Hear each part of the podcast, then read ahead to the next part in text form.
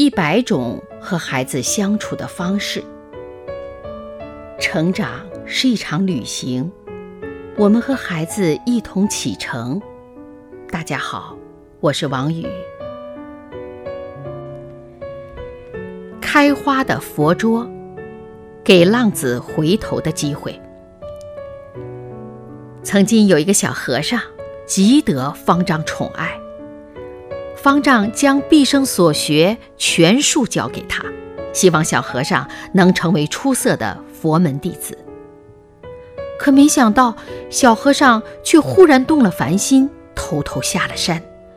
五光十色的城市生活迷住了他的眼睛，从此花街柳巷，他只管放浪形骸。二十年后的一个深夜，窗外月色如洗。澄明清澈地洒在昔日的小河上，今日浪子的掌心。他想起这些年的纵情声色不过是过眼烟云，忽然忏悔不已，马上披衣而起，快马加鞭赶往寺里，请求师傅原谅。方丈深深厌恶他的放荡，不愿再收他为弟子，说。你罪孽深重，要向佛祖饶恕，除非桌子上开花。浪子失望地离开了。第二天，方丈踏进佛堂时，竟然看到佛桌上开满了花朵。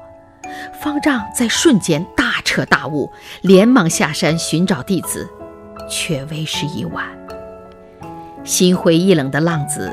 重又坠入荒唐的生活，而佛桌上的那些花朵只开放了短短的一天。